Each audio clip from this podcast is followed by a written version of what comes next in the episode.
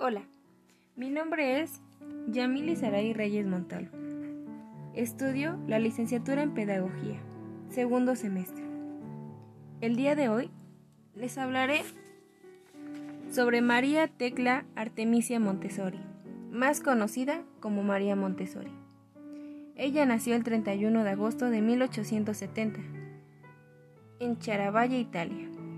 Falleció el día 6 de mayo de 1952 en Países Bajos.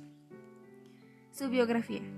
Fue la primera mujer médica y educadora italiana conocida por la filosofía de la educación que lleva su nombre y sus escritos sobre pedagogía científica.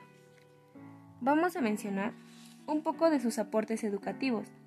La pedagogía María Montessori desarrolló un método de enseñanza revolucionario que cambió en gran medida la forma cómo se trabaja con los niños en la educación preescolar y primaria. La idea partía de un total de la autonomía del niño, el fomento de la iniciativa y el aprendizaje en libertad. Los principios de su propuesta pueden guiar el trabajo de los docentes de hoy, pues permiten desarrollar procesos de aprendizaje más activos y pensados en la individualidad de cada uno de los estudiantes. Veamos alguno de ellos.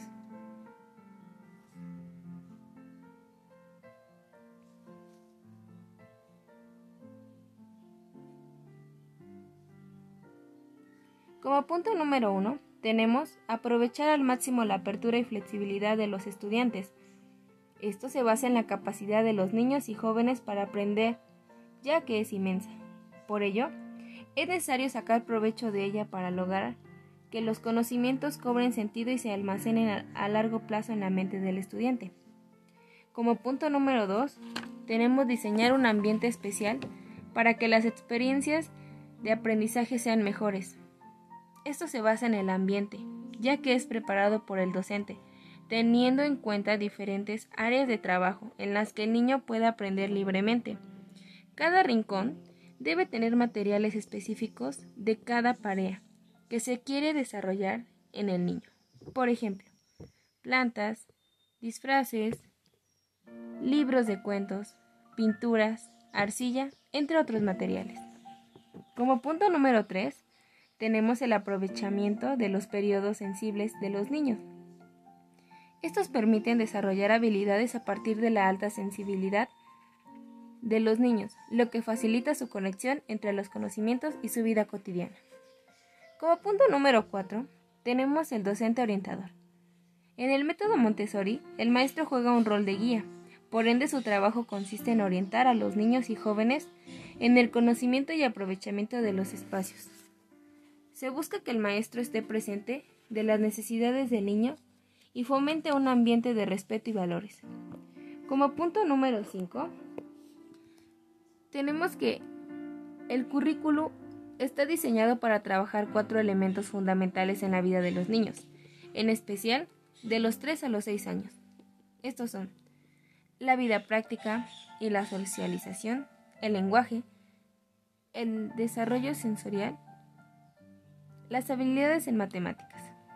Bien, en cursos posteriores, el currículo se centra en el desarrollo del universo y la Tierra, el desarrollo de la vida y los seres humanos, la comunicación por signos y la historia de los números. Como se observa, en el método Montessori se presentan elementos interesantes que pueden llevar a la práctica en nuestras aulas. Es importante, sin embargo, conocerlos más a profundidad para comprender otros elementos que lo conforman con la metodología, la selección de materiales, el diseño de experiencias que permiten llevarlo en el aula y de una forma más rica y pertinente. Vamos a mencionar un poco de sus métodos propuestos. Ella tenía una propuesta pedagógica que decía lo siguiente. Contiene dos tipos de metas, una social y otra pedagógica. Estas propuestas tienen fundamentos científicos, específicamente fisiológicos, y parte del supuesto que conocimiento se basa en la información sensorial. El material educativo específicamente diseñado bajo esta propuesta son la base formadora del sistema montessoriano.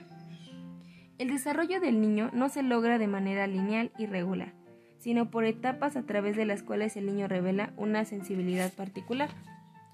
Vamos a mencionar unas frases Montessori sobre el desarrollo y la construcción del niño.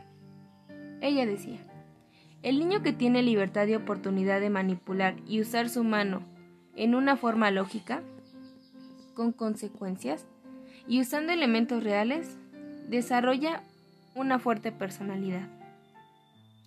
Otra de sus frases era, si existe para la humanidad una esperanza de salvación y ayuda, esta no podrá venir más que del niño, porque en él se construye el hombre. Otra frase es, la primera tarea es agitar la vida, pero dejarla libre para que se desarrolle. También incluyó frases Montessori para el papel del adulto. Una de sus frases era, una prueba de lo acertado de la intervención educativa es la felicidad del niño. Otra decía, sembrad en los niños ideas buenas aunque no las entiendan, los niños se encargarán de descifrarlas en su entendimiento y de hacerlas florecer en su corazón.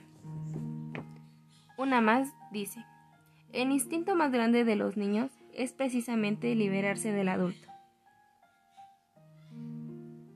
Por otra parte, también decía, hemos de ser educados si queremos educar.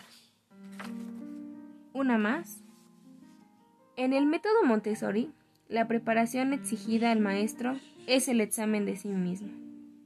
Y como una última frase, decía, la mayor señal del éxito de un profesor es poder decir, ahora los niños trabajan como si yo no existiera. Muchas gracias, espero les haya gustado este podcast. Hasta la próxima.